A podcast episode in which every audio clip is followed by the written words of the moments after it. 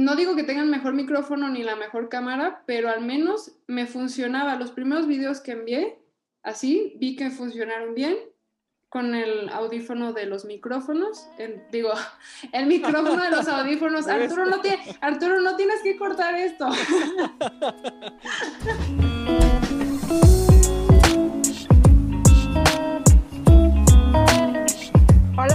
bienvenidos una vez más a un episodio de Crescendo Podcast, un podcast de músico para todos. ¿Cómo están el día de hoy? Yo soy Pamela, me acompañan mis compañeros Mijail Oliver y Carlos Capalma. ¿Cómo están, amigos? Hola, hola.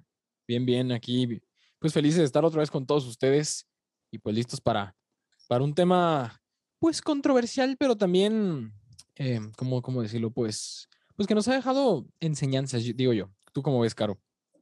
Sí, definitivamente creo que es un tema necesario y pues ha coincidido ahora con...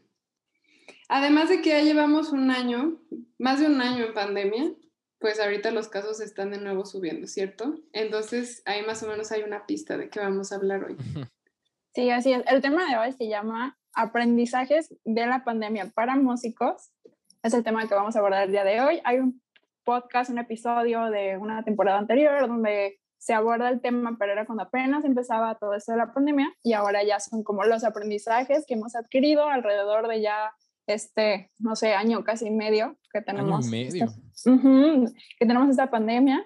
Eh, pero bueno, antes de profundizar, no olviden de seguirnos en nuestras redes sociales. Nos pueden encontrar como Creciendo Podcast UDG, tanto en Facebook como en YouTube y en las demás plataformas como Instagram, TikTok, Twitter, como Creciendo Podcast.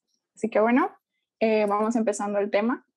¿Qué nos puedes decir, Mijail? Eh, bueno, lo primero que habría que, eh, yo creo que con lo primero que lidiamos todos, pues, siendo músicos, ¿no? Es el aprender a, a grabarnos, a, a, mandarles esto a los maestros, ¿no? en las clases hablando de esto, ¿no? Primero, como estudiantes, el, el tener que enviar videos a lo mejor de, de nuestro instrumento o en las clases de coro o de solfeo, incluso así grabando lecciones, ¿no? Y todo eso. Eh, eso fue como el primer reto, ¿no? Y al principio estábamos todos así como de, ay, yo tengo un celular pues que no da para tanto, sobre todo para los instrumentos, ¿no? Que requieren de un, pues de que se procese mejor el sonido, ¿no? Para que el maestro lo pueda escuchar mejor, apreciar mejor. Y, y creo que ese fue el gran reto para todos. Y, y, pues también en las videollamadas, ¿no? El tener un buen, o sea, que, que el sonido pues lo recibieran bien los demás. Y, pues creo que todos tuvimos que armarnos con algo ah, pues decente, básico. Bueno, yo este micrófono que tengo aquí, antes no lo tenía, y tanto para, tanto para el servicio como para el que, bueno, aquí el podcast, pues para lo demás, la verdad es que pues tuve que, que conseguir algo. ¿Cómo lo hicieron ustedes? Pues, por ejemplo, hablando también de esta situación de grabar nuestras tareas, creo que otro reto, además de este que dices tú, Mijail, de conseguir nuestros propios equipos tecnológicos, eh, que ahorita voy a regresar ahí. Creo que también una ventaja o desventaja, no sé, depende de la persona, es que, por ejemplo, al grabar tus tareas, había quien se ponía muy nervioso presentándolas en la clase, ¿no? Entonces, a lo mejor era como decir, bueno, ya no me salió, tengo más oportunidades de que me salga mejor y a lo mejor tener una mejor calificación, ¿no?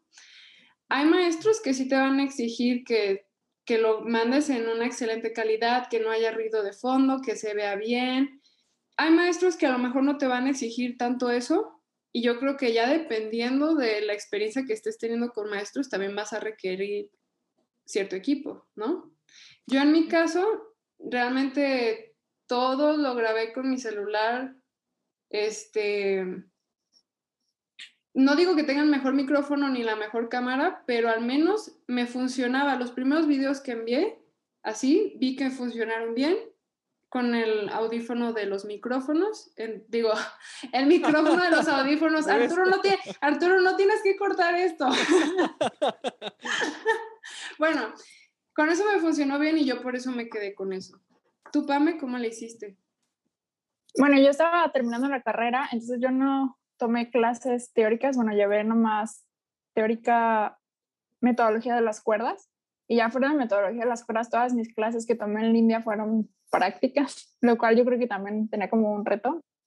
Estar acostumbrado a que todo fuera ahí, a cambiarlo a una computadora o a un iPad en mi caso, y también todos los videos, al menos yo fue así como que me hice mejor amiga de mi iPad porque ahí tenía de que el metrónomo, el afinador, los programas para grabar, ahí lo puedes cortar, ahí mismo le mandaba a mi maestro, ahí tenía como el Google Classroom, el Google Drive, todo esto. Eh, y personalmente, por ejemplo, compré un adaptador para los audífonos para poder tener audífonos porque ya antes nomás era como que todo era directamente como que no existía un micrófono para mí ni nada.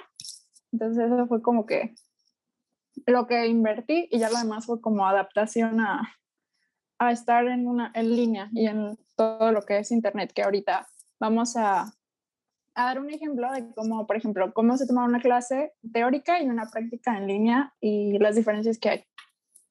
Sí, y fíjate que ahorita dijiste algo muy importante, ¿no? invertí en eso y creo que pues esto de, equiparnos, aunque sea con cosas básicas, pues es una inversión.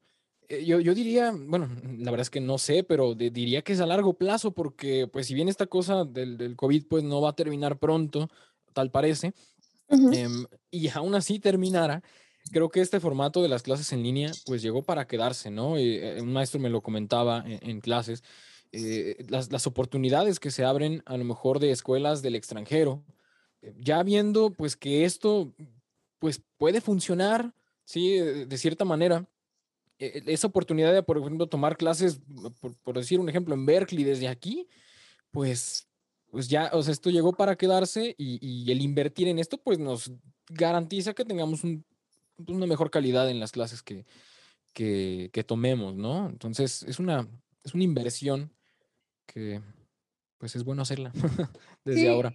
Y sobre todo, como dices, es algo que ya sea para la universidad de música o para tu vida de músico te va a servir. O sea, si ahorita, por ejemplo, no tienes un micrófono o no tienes unos buenos audífonos o no has comprado, bueno, en mi caso, que es el piano, ¿no? Un instrumento portátil.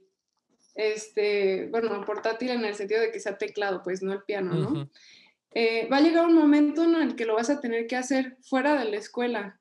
Entonces, pues si ya lo tienes, te vas a ahorrar esa chamba de tener que buscarlo, tener que ver quién te lo presta o qué onda. Y ya te vas a ir haciendo poco a poco de tus cosas, vas a tener un trabajo más eh, de calidad, ¿no? Sí. Algo que quería comentar también es que a la hora de grabarnos, o sea, ahora que hace un año y medio pasamos todas nuestras clases, sean teóricas, este, prácticas, a modalidades en línea, algo que creo que como músicos aprendimos a hacer mucho más, al menos en mi caso, es escuchar lo que hacemos, ¿no? Porque lo que les decía, si en el momento de presentar tu lección ahí en vivo en el salón, pues te ponías nervioso y luego ya ni te acordabas cómo te iba, solo querías olvidarte de eso, pues bueno, pero ya cuando grabas tu video, pues mínimo tienes chance de decir, a ver, lo voy a revisar. Entonces ves si está bien, si tienes errores, si salió a la primera, ¿no? Sí, y fíjate, tanto ver como escuchar, ¿no? Esto me lo decía mi maestro de piano desde antes de que supiéramos que, iba a venir esta situación. Me decía, grábate y ve tus brazos en el piano también, ¿no? Y escucha tu sonido y que no sé qué. Y bueno, uno pues no está acostumbrado o no estábamos acostumbrados a hacerlo, ¿no? Porque era así como de, bueno, un video era algo como extra a la clase, ¿no? Y ahora sí o sí tenemos que hacerlo y pues aprovechamos para, para cuidar todos estos detalles, porque antes, pues, ¿qué, ¿qué oportunidades teníamos de escucharnos o de vernos así? A lo mejor nada más en el recital de graduación, ¿no? O en algo, un recital que se diera ahí en la escuela, eh, alguien nos grababa, ¿no? Y ahí no, no, no pasaban, o nuestros papás, un amigo, o el novio, la novia, ¿no? Ahí te grabé y, y ahí ya uno ve cosas, ¿no? Pero pues no era así, era más como por el, ah, es de mi recital que porque, o sea, por hacer como una revisión profunda, ¿no? Entonces, pues es, es una buena oportunidad para, en todo este tiempo haber, haberlo aprovechado. Tú, no sé cómo con el violín viste esto, Pame, o con alguien más. Mm, pues, por ejemplo, yo sí estaba acostumbrada a, grabar, a grabarme ocasionalmente, o sea, sí era como algo que decía de como, a ver, ¿cómo estará sonando? ¿Cómo se ve a mi mano? Cosas así. Eh, pero no, no estaba acostumbrada a ver, voy a grabar de arriba abajo todo y para poder mandar una evidencia a mi maestro. Y a mí fuera como que en el momento como que me costaba trabajo porque, no sé, se me hacía como que era, en mi cabeza era como, es ¿cómo es posible que mandes un video donde evidentemente en esta parte estás afinando, evidentemente en esa parte estás desafinado? Porque a veces uno puede llegar a la clase, uno estudia y todo puede llegar a la clase y se equivoca y como que en ese momento lo repite o, o le sigue y como que se siente, o sea, no sé, como que se siente más natural o más orgánico algo, como que no te sientes así como que tan mal, ¿no? al menos eso me pasaba. Y en el momento de verlo en un video o de grabarte de corrido, era como decías, ay, sí, ¿cómo voy a mandar eso si ahí suena mal o ahí está mal? Eh, o sea, como que tienes una cosa que hacer, o sea, grabar un video y mandarlo. Y suena como muy fácil, pero ya a la hora de preparar un video que va a ser tu examen, pues es que sí podías caer en eso de estarte grabando y estar de que no quiero y otra vez, otra vez, y como que en un vicio, así como en una cosa como que nunca terminaba. Entonces, no sé, como que sí tenía su parte, o sea, de que a veces yo decía, creo que prefiero nomás en vivo una vez, así de que estudiar, concentrarme mucho en ese momento y como salga y dar lo mejor de mí, porque ya en mi casa era, o sea, yo podía estar todo el día tratando de, de grabar hasta que tuviera una toma que a mí me convenciera o medio me convenciera o que no me diera pena de que mandársela a mi maestro. Exacto. Sí, eso a mí me pasó, la verdad, mucho. Y, y pues mi maestra me dijo, ¿sabes qué? Grábalo pues como si fuera la única vez, que, la única chance que tienes, ¿no? bueno, no si te gusta, así, y así me, me, mandas esa opción, pues, y si es un reto grande, ¿no? Es, no es cualquier cosa ahí sentarse y porque se siente la presión, ¿no? De que está la cámara ahí registrando todo y pues sí, sí, sí, tiene su chiste. y, fíjate que algo chistoso que, por ejemplo, últimamente he escuchado videos como de hace, justamente de hace un año que estaba en la pandemia o y de repente escucho videos y digo, ay, pues no creo que no suena tan mal como en ese momento sentía que sonaba, como que tienes como una nube, como que tienes toda esta presión que sientes que todo suena mal y siento que a veces, según tú en ese momento eres medio objetivo o quizás los errores los haces más grandes en tu cabeza, entonces sentía que, porque no, o sea, yo hablé con varios amigos y me platicaron experiencias similares, entonces como que a veces como que solo te fijas en el error en el video y lo que hacías bien como que lo hacías menos, entonces como que todavía te sentías así, esto suena horrible. Y ya tiempo después escuchas el video y dices como, ay, bueno, o sea, sí estaba de que desafinado, pero no suena así de que tan mal como pensaba. Pero pues, es parte. Es parte de, fue parte de todo este proceso por el que hemos pasado. sí, de hecho, también pues dijimos que vamos a hablar de los aprendizajes, ¿no? Otro aprendizaje para músicos y para todas las personas en general fue el hecho de diversificar los ingresos, ¿no? Porque como músicos había muchas personas que se dedicaban a los eventos sociales. Y pues eso se movieron, algunos después recuperaron el evento. Y en general para todos los que se dedican a los eventos, ¿cierto? O sea, eso fue una gran problemática. Sí, pues eventos, conciertos, incluso mis, así todo, o sea, todo se cerró y, y sí, o sea, era como que de repente eh, yo vi así como que había gente, no sé, que toda su vida había cantado o había tocado X instrumento y de repente era como, pues vendo galletas, vendo macetas, vendo tal cosa, doy clases en línea, cuando en su vida habían dado clases en línea. entonces, porque pues uno tiene como que pues la vida sigue, uno tiene que comer y entonces pues había que tener un ingreso de alguna manera. Y justo, justo eso de las clases en línea, ¿no? Nosotros tomando clases en línea y nos pedían clases de instrumento en línea y ese es otro reto también, ¿no? ¿Cómo vas a preparar una clase en línea para que pueda ser aprovechada por un alumno? Un alumno que a lo mejor ya tenías, pues puede ser más fácil pero iniciar a alguien en un instrumento, y también depende de qué instrumento, pues es difícil, ¿no? Por ejemplo, Pame, en el violín, ¿no? Que casi tienes que armar el violín la primera clase. Sí, fíjate que, o sea, yo, o sea, a mí sí me llegaron a preguntar, incluso yo me la llegué a cuestionar, pero era como que yo sentía que, dije, no, es que ese reto está como, yo no me siento capaz como de iniciar a alguien así sin poder tocar el instrumento y sin poder afinarlo, pero por ejemplo, tengo una amiga que ella sí tiene varios alumnos y ella sí inició gente en clase en línea. Y lo que ella me platicaba que hacía, porque el violín está muy difícil, es que realmente se ponían con las mamás porque muchos de sus alumnos son niños o, los que eran más grandes se ponían con ellos y le enseñaba, ella con su violín así súper lento, les mandaba videos de, mira, esta cuerda la vas a poner así, la vas a girar, y les decía, descarga este, esta aplicación del afinador y hasta que llegue a esta A que es el La en esta cuerda, así como que les explicaba todo muy, muy detallado Entonces a veces las mamás o los alumnos así eh, iniciando y aprendían a afinar sus instrumentos. Entonces dice que era algo como que muy tardado, pero dice que hasta la fecha, y pues está padre, ¿no? Que alguien que lleva, que tiene un nivel inicial de violín, pero ya sabe afinar su instrumento, ya sabe poner una cuerda, ya sabe cómo va todo. Y dice que pues así, o sea, que ese fue el método de ella, o sea, mandarles videos y ser como muy específica en cada paso y estar con ellos en la cámara y con las mamás. Y yo sí me quedé como de, wow, o sea, sí, felicidades. Fíjate que eso que hace tu amiga es, eh, o sea, que se nota que, que le pone empeño pues a las clases porque, bueno, yo ahorita estoy dando clases en el taller experimental de música, ahí mismo en la escuela, los fines de semana, ¿no? Y tengo como treinta y tantos alumnos.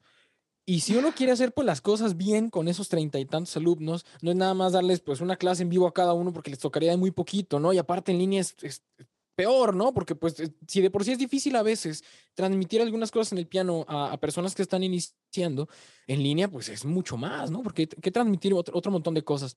Entonces, lo que yo hice pues fue eh, dar las clases en vivo a cierto número de personas y a los otros les mandaba videos a uno por uno eh, explicándoles cosas, ¿no? Y, de verdad yo sentí, he sentido que he trabajado hasta el doble de lo que trabajaba dando clases este, eh, en presencial, así individual, porque de verdad es estar toda la semana enviando revisiones y enviando retroalimentaciones y, a lo mejor a lo mejor no caben todos en el fin de semana y les doy algunas clases entre semana, entonces es la verdad es que sí, bueno, si uno pues quiere ponerle empeño a eso, sí es, es una buena carga de, de, trabajo. Y pues sobre todo con los niños, ¿no, Caro? Tú, tú podrás decirnos bien, ¿has tenido esa experiencia últimamente? Sí, bueno, eh... Ay, aquí yo voy a romper la regla, ¿no? Fíjate que es que a mí no me piden las clases en línea, yo le estoy dando a algunos niños en presencial, pero obviamente en presencial, aunque es en su casa, pues yo tengo que llevar cubrebocas, siempre. O sea, aunque yo sepa que los veo cada semana y que son mis únicas salidas a lo mejor a, dar las clases con ellos, siempre es mejor llevar tu cubrebocas, llevar todas las medidas. Eh, y bueno, una clase de niños, ¿mandé? No mejor, pues es lo que se tiene que hacer, ¿no? Bueno, sí, claro, es lo que se tiene que hacer. Eh, y también, o sea, si tú pides una clase y por algo te ofrecen la clase en línea, que a veces suele pasar, ¿no? Estuvo pasando antes de que subieran los casos el semestre pasado, casi a finales, ¿no? Como en mayo, que ya muchos maestros nos decían, oye, este, vente a la escuela, ya apartamos el cubículo y todo. Era opcional, algunos querían ir, otros no, pero pues era ir con todas las medidas y siendo muy responsable.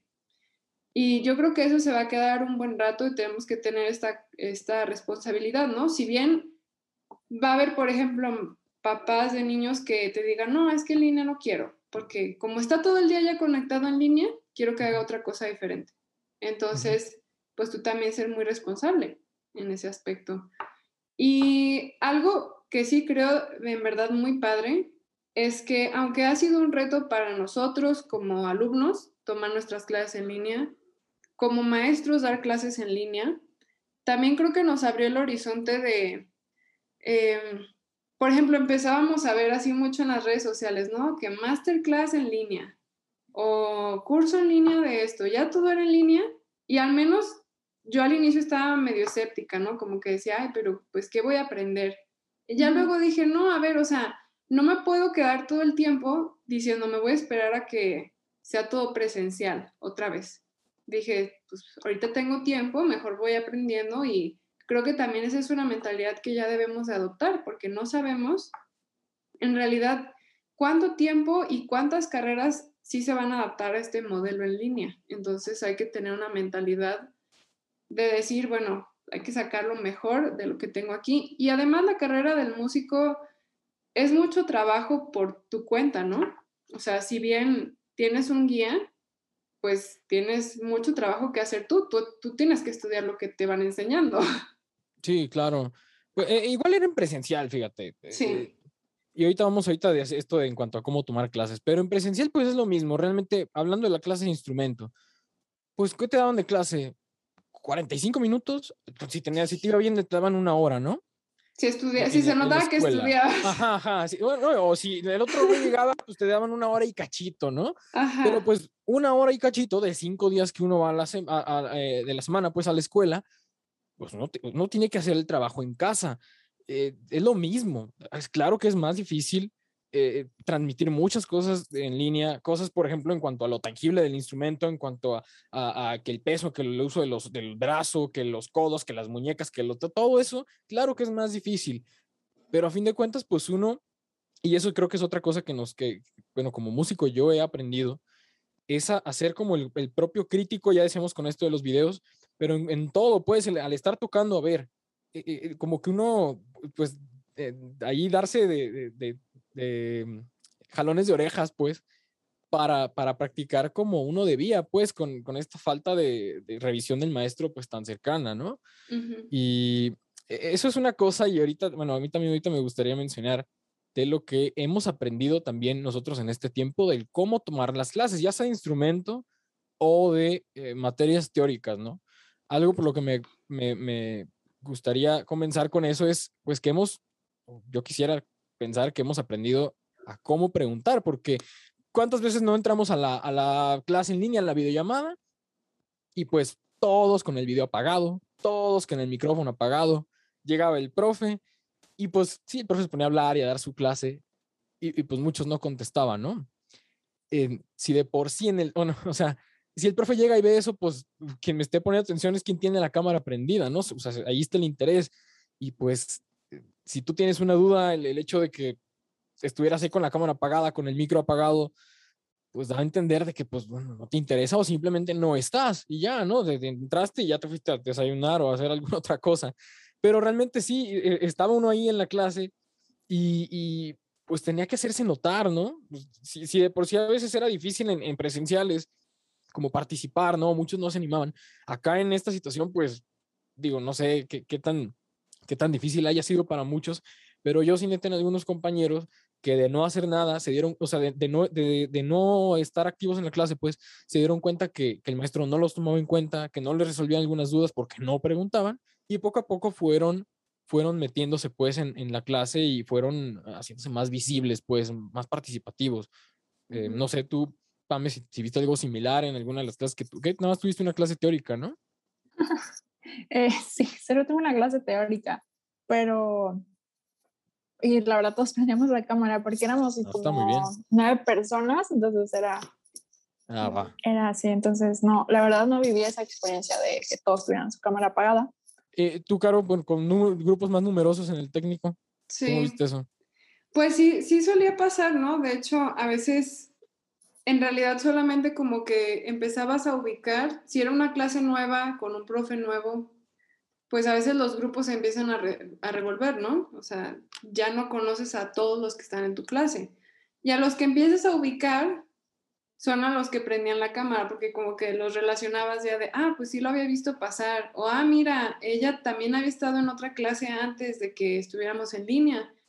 Entonces, yo lo que empecé a hacer, la verdad, o sea, si tenía algunas dudas o, pues sí, más que nada dudas, eh, buscaba así como su correo o su Instagram, algo, y les mandaba un mensaje, le decía, oye, este, soy Caro, estoy en tu clase de tal materia, y fíjate que, o no entré a tal clase, me gustaría saber qué vieron, ¿no? Entonces ahí también pues te funcionaba para, a mí me funcionó para hacer un poquito de más amigos eh, y conocer a más personas, ¿no? Aunque sean amigos nada más así como por el celular, que no he visto en persona, pero... Bueno, creo eso... como yo.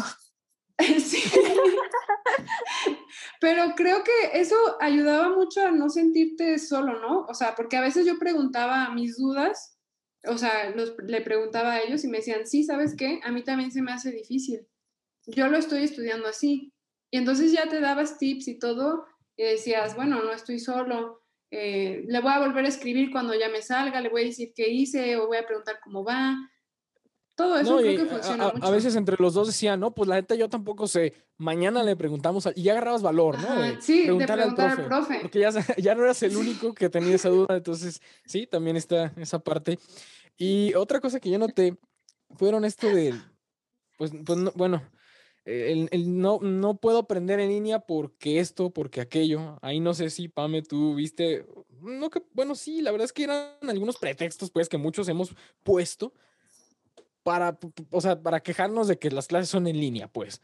No, es que se me hace muy difícil concentrarme. No, es que tengo distractores. No, es que aquello, aquello. Sé que hay situaciones muy complicadas, pero algo así que tú hayas escuchado al principio, por ejemplo, que no se pueden concentrar en alguna clase o aprender algo. Hoy sí. Sí, a mí se me hacía súper raro. O sea, la clase de violín en línea para mí era así como de, al principio era como de, ¿qué es esto? Así, ¿qué es esto? Porque luego era de que el internet estaba mal, o a veces se trababa y así como de, ah, no puedo ver tu arco si está bien o está mal, o la dirección, ¿no? Pero pues tú sigue tocando y cosas así. Entonces, o a veces de que el maestro te daba, no sé, un ejemplo y pues en ese momento se trababa y te decía, no. Entonces, entonces fue por eso que como que pasamos de la clase directamente así como en línea, como estamos grabando ahorita el episodio, a videos. Por eso fue de que empecé a mandar yo mis videos, porque en línea estaba como medio difícil, entonces al maestro se le hacía más fácil de mejor mándame un video, yo lo veo y yo ya te mando tu retroalimentación. Fue por así. Y ya las otras clases que llegué a tener, eh, bueno, la teórica, pues realmente no hubo tanto problema, pero sí llegué a tener, por ejemplo, eh, orquesta, en, en línea. esa, esa me interesa saber cómo Sí, a ver cómo estuvo. Es chistoso. o sea, la, de que, por ejemplo, dividen por secciones y esas, cada quien está en su sección, ¿no? Entonces, por ejemplo, este día le toca a las cuerdas o a los violines. Entonces, por ejemplo, de tal hora a tal hora le toca violines primeros, de tal hora a tal hora le toca violines segundos. Y según tu sección, o incluso hacía seccionales con tu sección. Pero como evidentemente no pueden tocar todos al mismo tiempo porque en internet y porque está súper difícil. Eh, entonces era realmente como que todos estudiamos y uno por uno. Entonces siempre era como que, bueno, ahora le toca a fulanito. A ver, uno por uno, tú te tocas. Ahora, y ya te dan como una pequeña retroalimentación, apagabas si querías tu, tu video, pero tu micro lo apagabas para que, los, que siguiera tocara. Entonces era como que primero tal pasaje, entonces todos tocaban el mismo pasaje. Se terminaba ese pasaje, bueno, ahora otra vez volvemos a empezar y todos el mismo pasaje. Y luego era como, bueno, tienen dudas y decías, por ejemplo, no sé, aquí cómo le hago. Y ya, por ejemplo, el jefe de sección o la maestra, cuando era con la maestra, pues ya te decía como instrucciones. Entonces era como un trabajo muy individual, pero pues tenías a todos tus compañeros en la pantalla y todos estaban haciendo lo mismo. Entonces, la verdad, a mí como que sí me gustaba y me motivaba ver a mis compañeros porque, pues no sé, como que ya no me sentía tan sola, aunque seguía tocando sola, no me sentía tan sola. Sí. Sí, ahí está otra manera, ¿no? De lo que pues, los profes y, nosotros alumnos, eh, también como alumnos, pues eh, hemos propuesto, ¿no? Para mejorar pues las clases, ¿no? Y, pues sí, digo, no, empezaron así desde, desde el comienzo de esto, esto, todo esto se fue adaptando, ¿no? Ya para el mejor rendimiento de la, de la clase. Sí, de hecho, em, un ejemplo muy grande también, ahorita que dice Pame, por ejemplo, cómo ensaya una orquesta en línea, es el ejemplo del coro Mayabuel, que es de la maestra Wilmia Berrier, ahí en la UDG. O sea, bueno, ella es maestra en la UDG, pero ese coro es por parte de fuera de la UDG. Entonces, creo de hecho, por aquí hay algunas integrantes también detrás de bambalinas del coro, pero bueno, según yo entiendo, ellas empezaron cuando justo se dio el aviso de que iban a cerrar todo, ellas empezaron a ensayar. Iban a tener su ensayo presencial y pues se cambió en línea, entonces estuvieron mucho, mucho tiempo en línea. Y después, ya que se pudo, tuvieron algunos ensayos presenciales y han llegado a presentar sus conciertos. O sea, no es nada más que siguen ensayando, ya han tenido conciertos. Y la verdad es que es una calidad grandísima. Entonces, yo creo que, claro que es más difícil, pero podemos aprender más, eh, pues, del trabajo que uno tiene que hacer, ¿no? Esa disciplina, ese compromiso, yo siento. Como decía Pame, o sea, tienes que estudiar porque probablemente te van a pasar a ti solito a tocar frente a todos en, ahí en la pantalla de Zoom, ¿no? Eso está padre. Sí, y, otra cosa que también, bueno, o sea, eh, hemos vivido en este tiempo es el, el organizarse con, con los demás integrantes de tu familia para que no se escuchen en las grabaciones, ¿no? En, en, en, los videos en el examen o en las mismas clases, ¿no? Sobre todo, por ejemplo, para materias como coro, ¿no? Que nos pedía el maestro no, pues que grábense pues en silencio, ¿no? Y, que eh, sin, ninguna interrupción, sin ningún distractor. Y no faltaba pues los videos que mandaban algunos y ah, sonaba el, gas acá al fondo, ¿no? Así todo fuertísimo. O la misma familia, ¿no? Alguien limpia la aspiradora, todo quedaba ahí mientras el otro cantaba y eh, entiendo que pues ha sido muy difícil, ¿no? Y eh, para, para muchos, pues coordinarse, porque pues, como decía Pame, pues la vida tiene que seguir y pues todos tenemos actividades, ¿no? Y estando ahí en casa todos, pues fue, fue al, principio sí fue un poquito, pues de hacer un, un, cronograma, ¿no? A ver, pues cuándo vas a grabar y en mi caso, por ejemplo, ¿qué días vas a grabar y cuánto tiempo, cuándo te podemos, podemos hacer ruido o no? Porque pues yo les dije, ¿saben qué? Pues la neta es que necesito que, que pues estemos en silencio porque necesito tocar, ¿no? ¿Cómo les fue a ustedes con eso? Cuéntenme un poquito de qué vivieron. A ver, Pame, platícame tú primero. Bueno, a mí lo que me pasó era de que de repente, si la señora no estaba también en el internet, yo me tenía que cambiar de habitación. Entonces era como de, ay, por favor, no salgas. O a veces de que tienes encerrado a tu familia porque estás en cierta habitación, en cierto lugar, y tú estás de que en línea, y aparte incluso a ellos les da pena de que salir, de que hay, de que sí. la taza de café, y tú en línea y de, Entonces, este, fue luego como la experiencia chistosa que me pasó, eh, tener que cambiarme por la señal de internet. Pero fuera de eso, eh, no me tocó de que el camión de la basura, cosas así. Ándale, otro. ¿Tú, Caro? Yo, pues a mí sí me costó más trabajo porque, por ejemplo, el piano lo tengo en la sala. No cabe en ningún otro lugar, ¿no? Entonces, a pesar de que no tomaba mis clases ahí, sí tenía que grabar muchas cosas ahí. Entonces, me pasaba que pasaba mi hermano a un lado y te distraes, ¿no? O no sabe que estás grabando y, y pasa hablando y tú así como... O el perro, sobre todo el perro, ¿no? Así como que todo está tranquilo, todos ya están en el cuarto encerrados y entonces el perro empieza a ladrar como loco y así como, ay, ¿por qué ahora? Y yo lo que tuve que hacer es literal esperarme a que fuera noche, o sea, a que todos se durmieran así como a las once y media empezaba a grabar, ¿no? Porque ya todos ya estaban en el cuarto y ya estaba más tranquilo todo, el perro también ya estaba dormido. sí. Fue eso. Sí, sí, sí pasó. La verdad es que yo también sufrí con un perro aquí, unos vecinos que... Ah, de cuenta que ese perro era mi metrónomo. Eh, ladra, ladra, no sé cuánto, no, no lo he medido, pero ladra así todo, todo el rato. Y ya tenía como una hora. Empezaba como eso de las ocho y media a ladrar.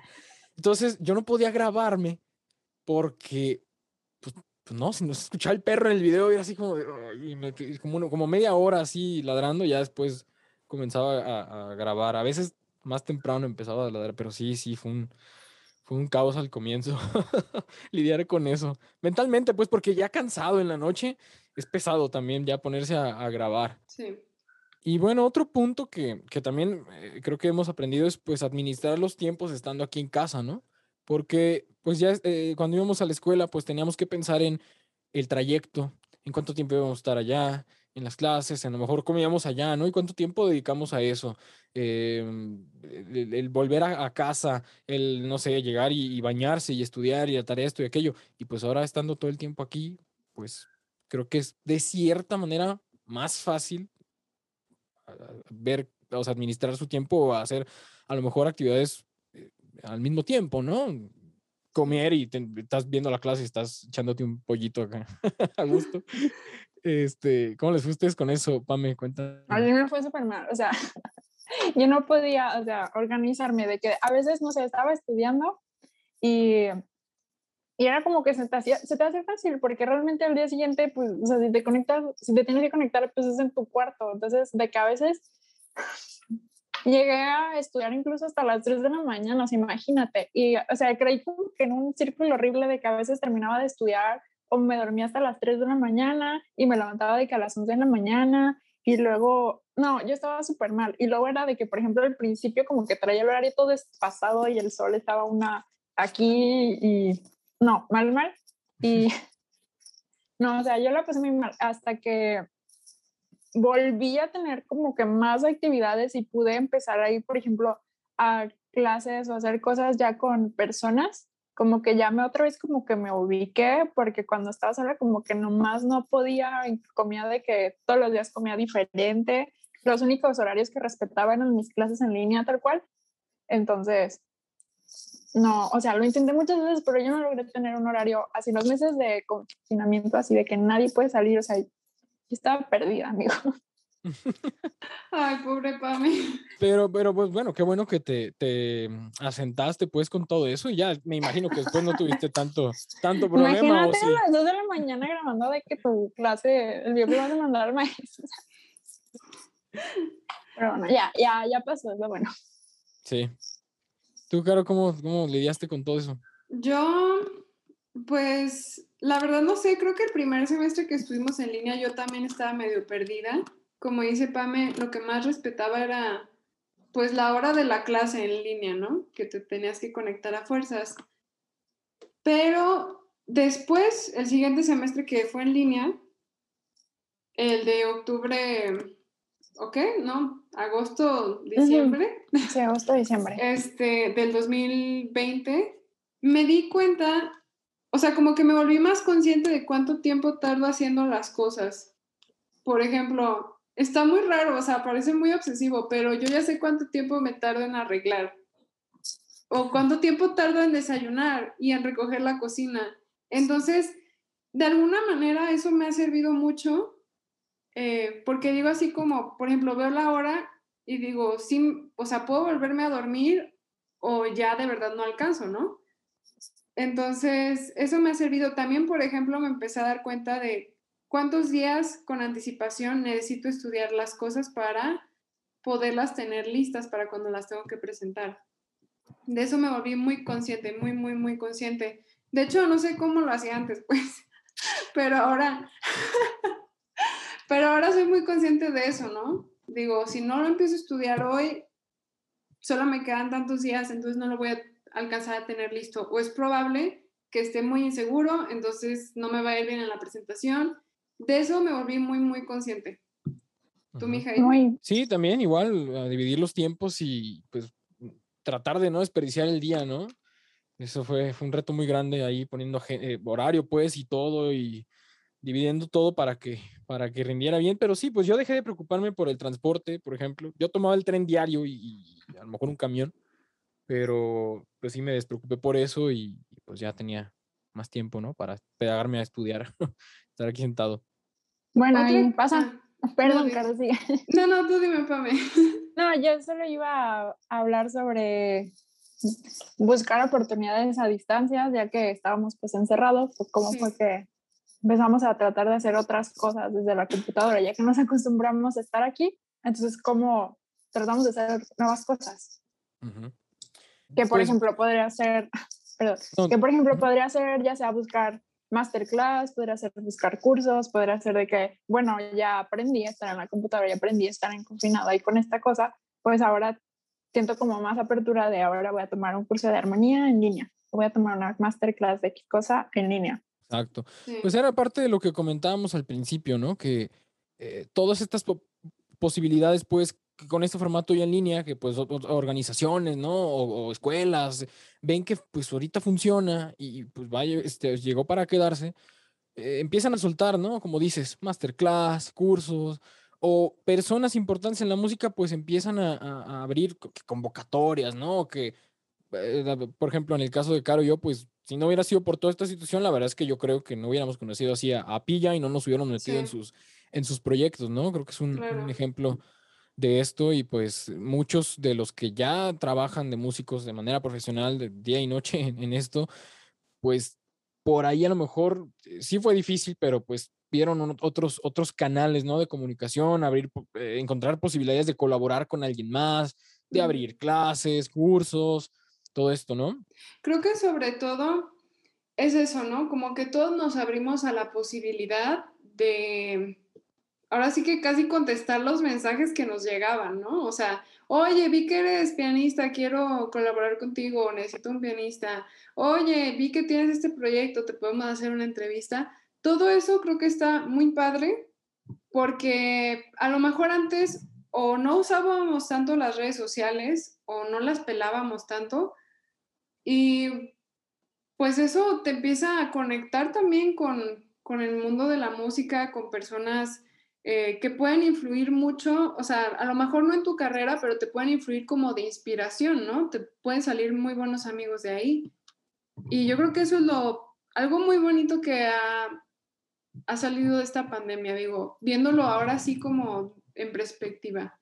Yo siento que es como ver las redes sociales ya también de una manera profesional, ya no simplemente de recreación o para sí, o para estar en el chisme.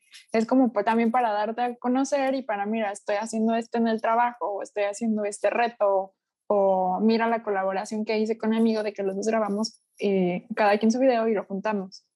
Sí, e, ese es, otro, ¿no? Y eh, mencionábamos así por encima, pues lo del coro Mayagüel, de cómo fueron para los ensayos. A mí también me tocó algo similar con un grupo de jazz en el que estaba.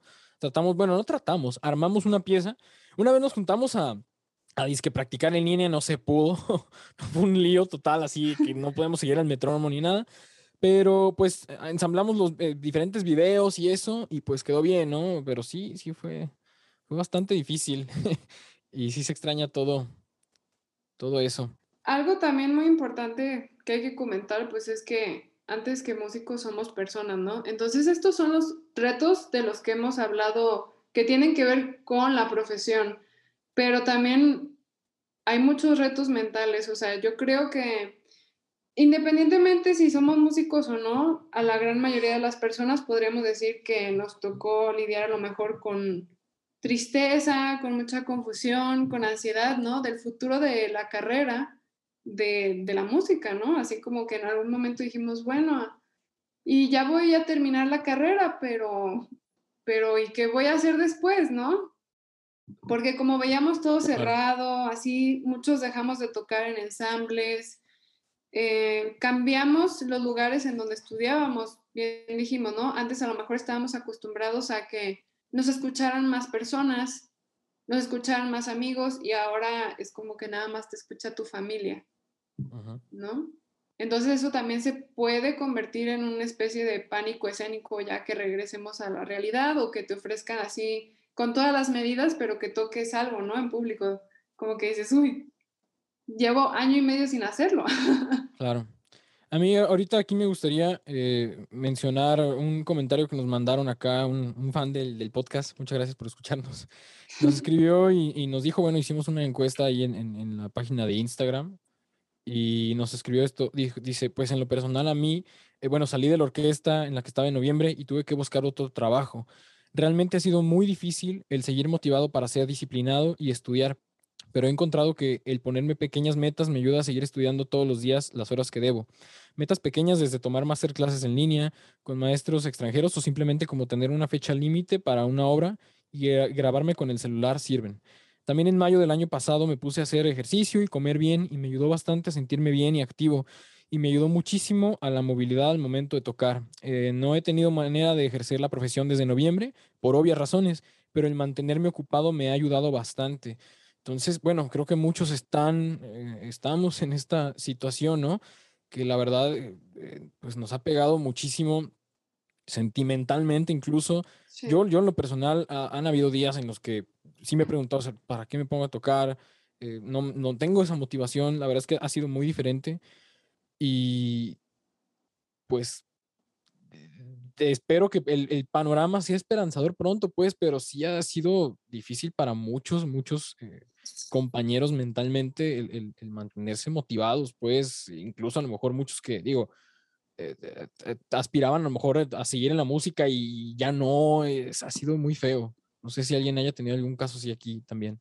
Mm, pues yo creo que, de, o sea, todos pasamos por ese momento como de reimplantarte las cosas, ¿no? De que, de ver como también la música o las artes o todas estas cosas como que las pasaban a un segundo plano y las importaban y ponían, y ponían otras cosas como prioridad y por la pandemia es como que lo cierran y no había como muchos apoyos a los artistas, entonces te quedas así como que a mí me pasó de, ay, pues ni siquiera, no le importamos a nadie, nadie nos apoya. Sí, sí, también se vio todo eso. Bueno, en el comentario que nos manda nuestro, nuestro amigo es este, pues se, nota que pues, la música no es nada más el sentarse a estudiar y ya, ¿no? O sea, como dice él, pues el, el hecho de hacer ejercicio y comer bien y, y, estar sano mentalmente también afecta en el instrumento, ¿no? Ahí sí. se refleja todo. Yo también al momento de tocar, híjole, ahí a veces les quitaba como todo el, pues el, el estrés, el cansancio mental, pues de estar aquí metido y de, de lidiar pues con esta situación tan horrible. Y pues no sé, tú, Caro, ¿cómo te has sentido con, con eso? Sí, pues fíjate que yo quiero citar a Pilla, de hecho, y a Freddy, que están Saludos en el Cora, y a Freddy, y a Freddy.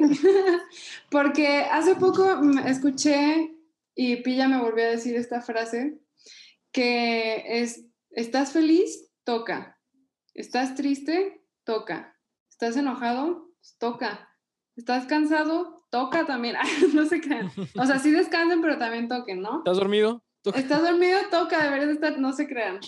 Pero ese punto de vista, dije, qué interesante, porque pues al final de cuentas la música y el arte tiene que ver con, con, los sentimientos, o sea, a lo mejor nos enseñan que debe de salir muy bien, que es una responsabilidad, que el estilo, bla, bla, bla, pero al final de cuentas la conexión que tú tienes con tu instrumento es muy sentimental. Y también, como decías, Mijail, ¿no? Tenemos que, o sea, obviamente si estás si ya comiste vas a tocar mejor, te vas a concentrar mejor. Este, si estás feliz, pues te vas a sentir increíble tocando tu instrumento. Pero también hay muchas cosas que podemos sacar de nuestro instrumento cuando estamos tristes, ¿no? O sea, podemos apoyarnos en él para ver, o sea, es como otra manera de expresarnos, de explorarnos a nosotros mismos y de ahí puede salir algo o puedes descartarlo, pero eso, mm, esa frase me gusta mucho y de repente me acuerdo así, por ahí la tengo anotada. Entonces yo creo que hay que tener esto en cuenta, ¿no? Yo siento que vamos a, o sea, poco a poco, a lo mejor no vamos a poder hacer eventos grandes en, pues, algún tiempo, no sé cuánto, pero yo creo que sí vamos a empezar a regresar vamos a tener la oportunidad de, ah, mira, un concierto pequeño, y pues tú puedes ver, o sea, si dices, oye, pues si está con todas las medidas y así, a mí me gustaría ir, me gustaría participar, porque, o sea, no siento que sea como el fin del arte, ¿no? Creo que siempre que un niño pequeño ve un instrumento, bueno, y de eso me he dado cuenta todavía, ¿no? Cuando ve a alguien tocar en vivo o ven a un instrumento así nada más, como que les llama la atención inmediatamente. Entonces, uh -huh. eso va a seguir pasando así el año que sea, o sea, 5020. va a seguir pasando, yo siento. Y, y bueno, otro, otro punto de, de esto de el, los retos mentales, eh, yo también lo he sentido, ha sido, por ejemplo, el, el cambio de, de, instrumento y de, espacio, pues, porque mentalmente por ejemplo, ahora que piensan retomarse las clases en línea, en línea, perdón, presencial, y seguimos ahorita en línea pues hasta septiembre supuestamente, el, el hecho de volver a otro piano, a, otro espacio, pues, no solamente el instrumento, sino ya estar en, en, otro lado tocando, da un giro completamente a, al, al cómo nos sentimos nosotros ya al momento de tocar. A mí, eh, bueno, tuve una clase presencial, una clase de piano presencial el, semestre pasado, y... Eh, en el piano ahí donde estuve con mi maestra, la verdad es que cambia un montón, aunque uno ya traiga bien estudiado todo, híjole, el, el, el ambiente, el, hasta la luz, hasta cómo eh, el, el, clima, todo, todo, todo, y es algo que pues... Hasta cómo suena que... el piano, ¿no? Sí, sí, te digo, lo, el instrumento pues sí, es un peso distinto, es una eh, la madera distinta, lo que quieras, pero hasta el, el simple hecho de cómo está vestido ahí, cambia, cambia cómo está uno respecto al instrumento. Entonces creo que es algo que, pues, ya que regresemos nos va a tocar eh, como quitarnos esa, um, como esa mala costumbre que ya nos hicimos a nuestro instrumento, a nuestro espacio, a nuestros hábitos para, para estudiar, ¿no? Uh -huh. Como, bueno, tú, Pame, por ejemplo, yo ahorita digo con el piano, pero con el violín, sí. ¿cómo te has sentido tocando en otro lado? Que no sea a lo mejor tu, tu lugar de estudio habitual o para tocar cotidianamente. Lo que cambia son las acústicas, porque, ah, por ejemplo, quizás el cuarto de alguien es muy seco, quizás el cuarto de alguien tiene mucho eco. Por ejemplo, los salones de la escuela son lugares con mucho eco. la verdad. y puede que tu cuarto, o sea, es un lugar más seco porque tienes tu cama y tienes quizás cortinas, tienes un tapete, que no sé, hay quienes quizás tienen también peluches. Entonces el lugar es más seco. al menos los instrumentos de cuerda, yo sé que generalmente hay como un lugar de pues de estudio, pero son instrumentos más fáciles de cambiar de ambiente. Entonces yo siento que eso es como una ventaja que tuvimos, por ejemplo, cambiarte de la sala a tu cuarto y de tu cuarto a, no sé, de que al baño, al patio, algo. Entonces siento que esa fue una ventaja y yo la verdad cuando regresé un poco a las clases ya presenciales, eh, por lo menos a mí el, el, reto del espacio de la acústica no fue tanto un problema, para mí fue más bien este no sé, que yo estaba acostumbrada de que, de hecho fue un comentario que me hizo mi maestra en la primera clase, así como que me dijo, todos están regresando y suenan, me dice, suenan diferentes, como que todos se estudiaban para grabarse, pero no estaban estudiando como para no sé cómo decirlo, para, presentarlo, una clase, ¿no? para presentarlo a los demás. Y es que eso es inevitable, o sea, si no tienes a quién presentarlo como un público que no sea tu familia, por ejemplo, eso algo le, comentaba, les comentaba el otro día, ¿no? Si te está escuchando todo el tiempo tu familia, pues deja de, tú dejas, uno deja de sentir ese, ese nerviosismo, eh, de tener un público ahí eh, que, que, no conoce las piezas, ¿no? Que te va a calificar incluso. Y pues ya uno se acostumbra, realmente uno pierde ese miedo de cierta manera. Y uno piensa en eso, en, en, en, mandárselo al profe por medio del video estando en su cuarto, pero no está ni siquiera corporalmente como mentalizado para, para una presentación como tal. Y, y eso es algo también que pues tenemos que ir, bueno, ya, ya que regresemos a la presencialidad, desempolvarnos, ¿no? De todo eso, porque bueno, yo la verdad me siento bastante tronco en, en ese sentido. Sí. Ya veremos cómo nos va con eso. Ya habíamos tocado un poco el tema de que pues esto afectó mucho en las finanzas, ¿no? A todas las personas, a los músicos por los eventos, orquestas, así. Pero bueno, vale la pena hacer un pequeño spoiler aquí porque si bien nos dejó el gran aprendizaje de cómo administrar las finanzas, eh, pues para un músico, ¿no? O sea, cómo le vas a hacer para gestionar tus eventos, tus tocadas, todo con esta situación, cómo le vas a hacer para que el dinero que te vaya pagando, pues eh, lo aproveches para invertir en tus eventos, no sé. Entonces, próximamente vamos a tener un episodio dedicado a esto. ¿Cómo la ven? Y con, y, con alguien que le sabe. Ajá, con alguien que le sabe muy bien a esto. Pame, Pame sabe bien quién es el que sabe. bueno, falta invitarlo, hay que hacerte, pero esperemos, hagamos esto para que diga que sí. Pero sí, ya para terminar este episodio y este punto, creo que definitivamente una de las enseñanzas fue cómo administrarnos el dinero. O sea, yo siento que muchos músicos malamente estaban acostumbrados como a vivir casi al día o no tenían como, obviamente, no solo los músicos, o sea, muchas personas no tenían idea de que pasaría eso y que necesitarías tener como ahorrado mucho dinero para poder subsistir tanto tiempo sin una, sin una fuente de ingresos como la que antes tenías, ¿no? O sea, fueron muy pocas personas las que se quedaron con un sueldo fijo como el que tenían antes de la pandemia. Entonces yo creo que fue algo que sí nos hizo como pensar y las cosas y decir, oye, es que creo que necesito saber cómo, qué onda con esto, cómo administrarme, quizás no supe cómo cobrar, quizás no, en esta situación, cómo aprovecho dinero de la música, cómo puedo sacar dinero de la música si estamos todos encerrados exactamente. Sí, es muy importante pues tocar ese tema porque pues quién sabe qué, qué tanto venga, ¿no? En el futuro respecto a esto y pues hay que estar preparados en ese aspecto también para pues, que nos vaya bien a todos, ¿no? Para estar bien administrados. Sí, y bueno, eh, con esto terminaríamos el episodio del día de hoy. Espero que les haya gustado. Por favor, háganos saber sus comentarios, si les gustó, no les gustó, si hay algún tema que les gustaría ver más adelante. Esto fue todo por el día de hoy. No olviden seguirnos en nuestras redes sociales. Nos pueden encontrar como Crescendo Podcast UDG en YouTube y en Facebook y como Crescendo Podcast en Instagram, Twitter y TikTok. Uh. Gracias por escucharnos y nos vemos en el siguiente episodio. Adiós. Bye.